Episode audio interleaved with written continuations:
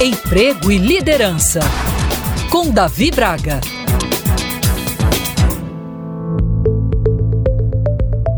Uma das principais competências e habilidades desejadas pelas empresas, especialmente para quem é líder, é a capacidade de ensinar o que se sabe, ou seja, compartilhar conhecimento e, consequentemente, promover planos de sucessão. Houve uma época, há muitas décadas, em que se acreditava que deter o conhecimento era sinônimo de poder. Hoje, no entanto, aqueles que não compartilham o que aprenderam estão fadados ao fracasso. Em primeiro lugar, porque ninguém domina todos os assuntos e técnicas. Em segundo, porque estamos diante cada vez mais de uma sociedade que preza pela cocriação e pela colaboração entre as pessoas, seja no trabalho, seja nas relações pessoais. Dentro das empresas não é diferente.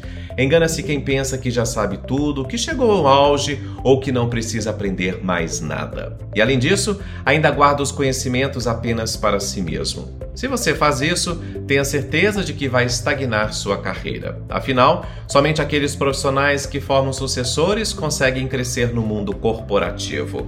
O gestor que almeja uma posição ainda mais alta precisa promover uma boa formação de sua equipe e ensinar seus colaboradores. São Beda, monge inglês que viveu nos mosteiros de São Pedro por volta dos anos 700, disse que existem três caminhos para o fracasso: não ensinar o que se sabe, não praticar o que se ensina e não perguntar o que se ignora. Já o psiquiatra americano William Glazer explica no livro A Teoria da Escolha que o professor é um guia para o aluno e não um chefe. De acordo com sua tese, conhecida como a pirâmide de aprendizagem, 95% do aprendizado ocorre quando ensinamos. Esse princípio vem sendo amplamente divulgado e aplicado por professores e pedagogos mundo afora. Sendo assim, ensinar é o oxigênio do conhecimento. Você não apenas aprende mais rápido, mas também ajuda os outros a ter sucesso, cria relacionamentos mais profundos e constrói uma reputação de alguém inteligente e doador. Ao mesmo tempo, compartilhar o saber abre novos caminhos e contribui para outros questionamentos, sendo uma bela oportunidade